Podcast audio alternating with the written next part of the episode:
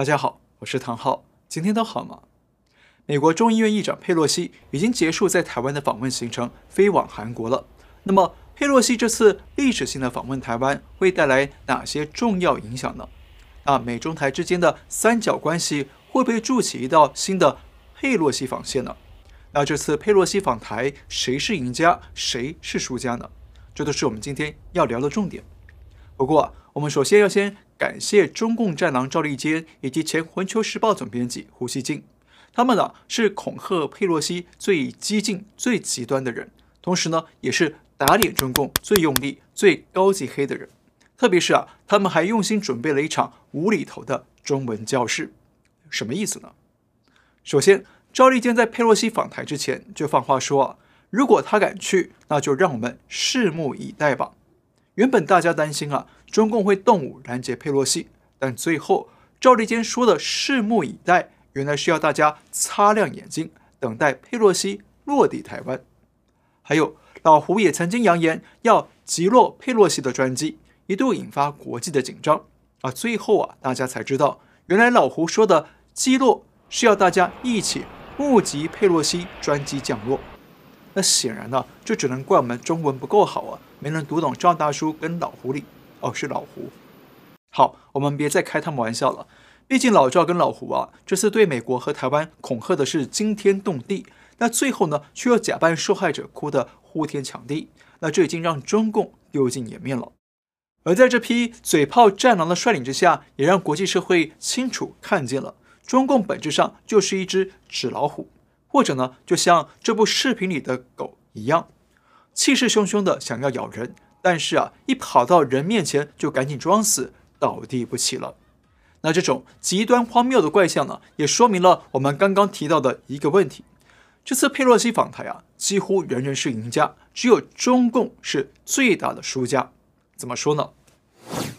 第一个原因是啊，中共威胁论不证自明，推进了全球围堵中共的国际大格局。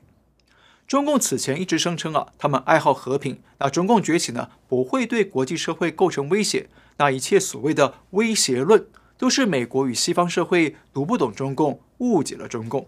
但是这次佩洛西访台，就像一面照妖镜一样，把中共的凶恶嘴脸和流氓霸道啊，一次性的全部曝光出来。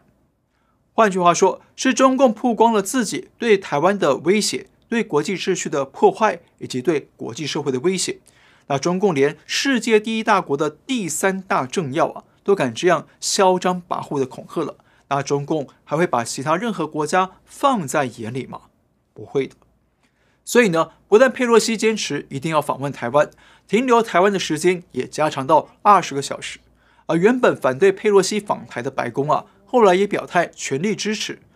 就连二十五年前访问台湾的前众议院议长金里奇也公开声援佩洛西。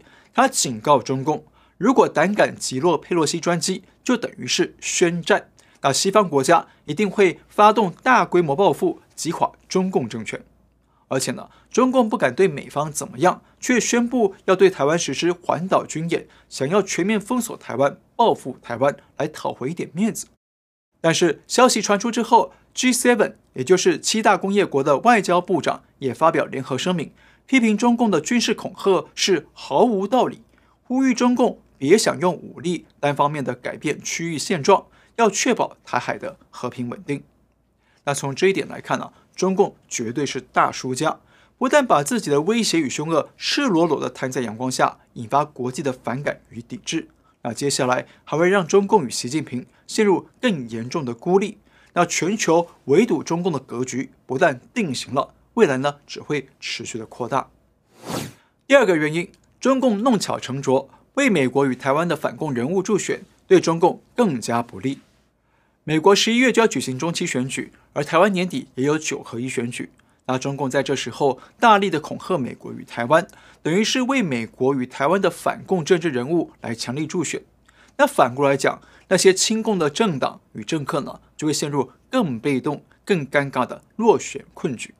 那等这轮选举过后啊，美国和台湾政坛会有更多的人反共。那从这个角度来看呢，中共等于是在帮自己树立更多的未来敌人。第三个原因，中共煽动对外国的仇恨来做政权维稳，已经被人民看穿，让越来越多的人民失望，失去对党的信任。我们在上一集节目讲过，中共这次大张旗鼓、惊天动地的来炒作佩洛西访台这件事，其实一个主要的对内目的就是要转移人民的视线，把国内的种种矛盾与冲突输出到海外，变成对美国和台湾的仇恨来宣泄。毕竟啊，中共最近在国内出了太多乱子。包括唐山打人啊、村镇银行暴雷、烂尾楼停贷等等，引发人民的强烈愤怒。所以中共想拿佩洛西来炒作民族仇恨，宣泄内部的高温压力。但中共最后是喊得惊天动地，趴得五体投地，让大批相信党的爱国小粉红气得大失所望，对党失去了信任。比方说，这位老兄听信了老胡的恐吓牛皮。认真期待中美双方真的会发生战争，但没想到最后却是目击佩洛西降落台湾，让他真的气哭了。还有人跑到政府门前拉横幅，抗议党说话不算话，对佩洛西访台不作为，说这是亡族灭种之兆。好，对于这样的小粉红们呢、我们只能遗憾他们对中共啊啊不够了解，才会被中共骗得入戏太深。那希望他们能够多看我们的节目，就能治好这个痼疾。但是呢，也有越来越多头脑清醒、思绪理性的人民看懂了党的维稳欺骗伎俩，还反过来对党嘲讽了一把。比方说，前几天中国二舅视频爆火，那就有网友借用二舅来嘲讽中共利用佩洛西来转移内部矛盾。他说：“一瞬间，大家都不关注储户。”断贷、烂尾楼、隐私信息泄露了，佩洛西治好了我的精神内耗，佩洛西就是我的二姨。好，我们非常高兴，国内的朋友越来越看懂中共的维稳手段与欺骗伎俩，同时也有越来越多的小粉红在上了中共的当之后啊，开始后悔、生气，开始不信任中共。那从这些因素来看啊，中共绝对是这次佩洛西访台的最大输家。那这一点呢，是毋庸置疑了。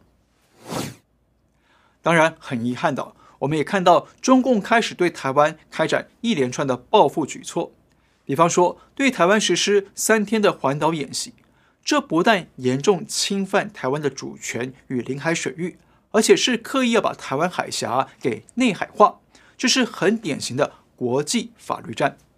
同时呢，我们也看到。中共出动大批军机越过台湾海峡中线，加大对台湾的骚扰恐吓。那中共还打着反台独的名义逮捕了一名台湾人，还刻意播出把人上手铐的画面，来加大力度恐吓台湾政府与人民。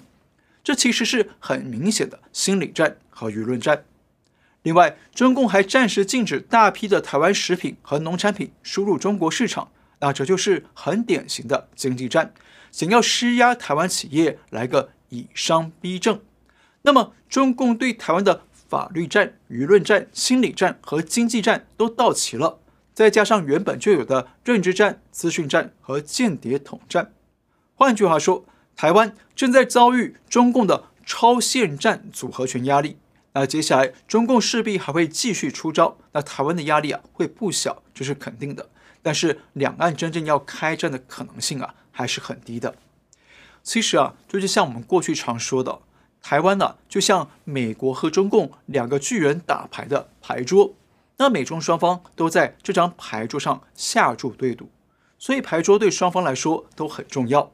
但是中共如果打输了，就会生气，会拍桌子，那台湾当然就会痛。但反过来讲，也因为这张牌桌很重要，所以美方不会让中共把台湾收走。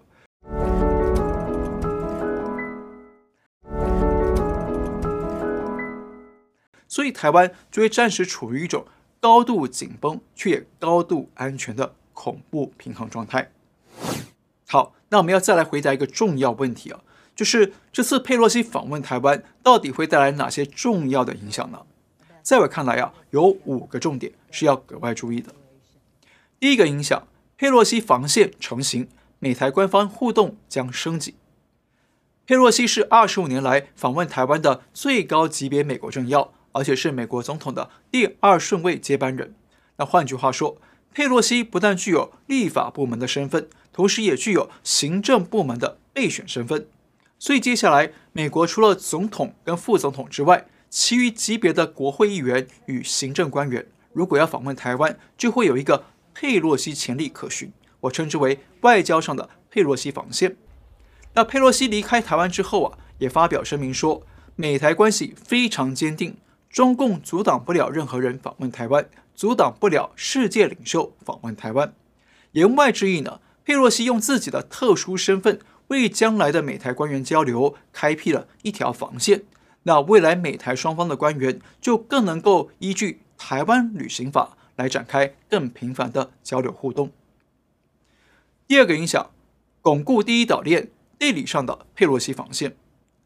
这次佩洛西访台啊，因为受到中共的严重恐吓呢，所以佩洛西专机从马来西亚飞往台湾的时候，还特意绕了远路。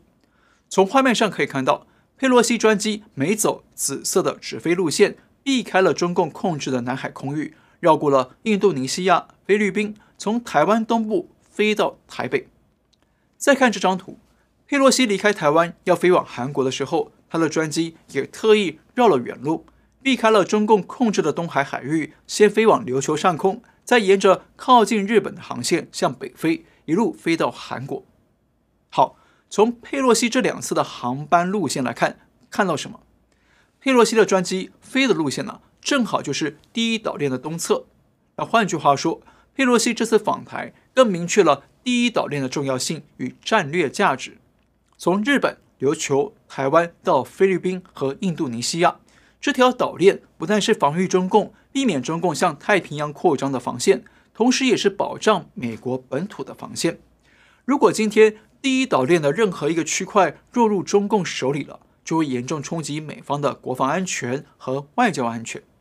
所以啊，中共一直处心积虑想要拿下台湾，进占第一岛链，把美军逼到第一岛链以外的区域。要在第二岛链呢，跟美军决胜负，但是现在美方啊，应该会更重视台湾的战略重要性，会介入台海，维持第一岛链的稳定，所以我们可以称之为地理上的佩洛西防线。第三个影响，反对中共将成为二零二四年总统大选热点。反对中共啊，已经是美国社会的主流民意。高达百分之八十二的美国人对中国抱持负面看法，而这次佩洛西遭到中共的死亡威胁，更是激怒了美国人对中共的反感与厌恶。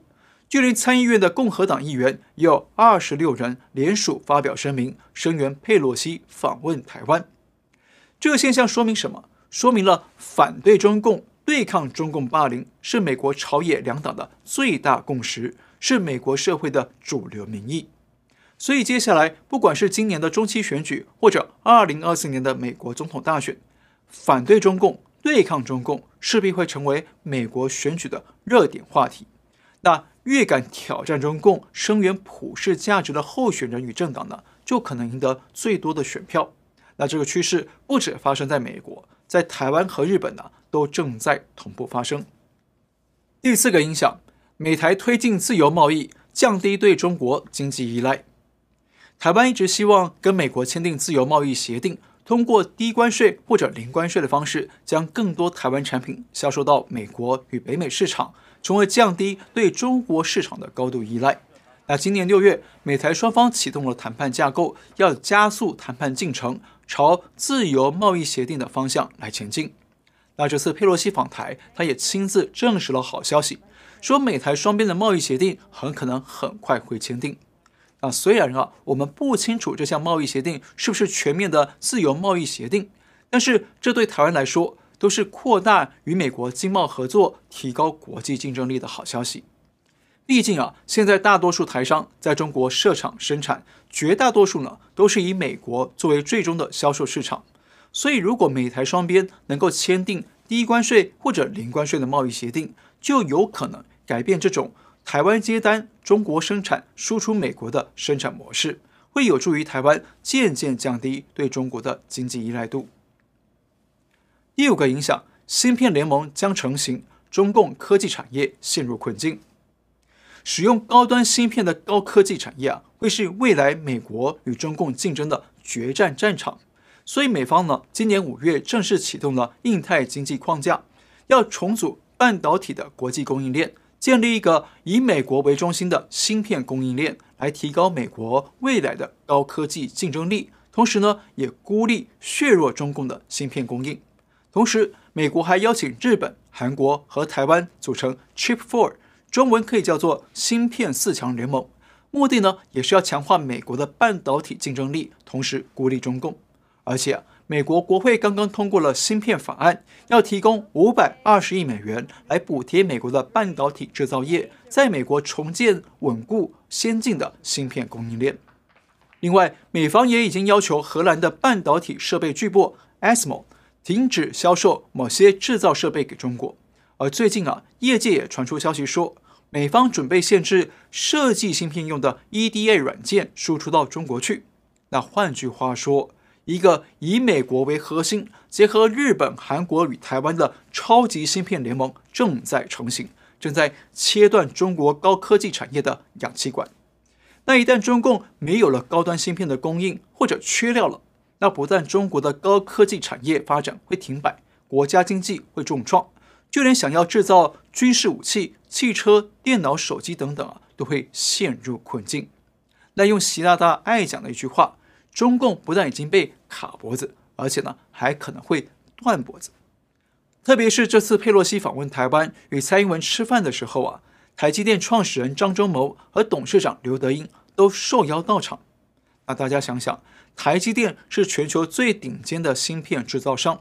那佩洛西冒着中共恐吓的危险飞到台湾，还特意找台积电两位大佬吃饭会谈。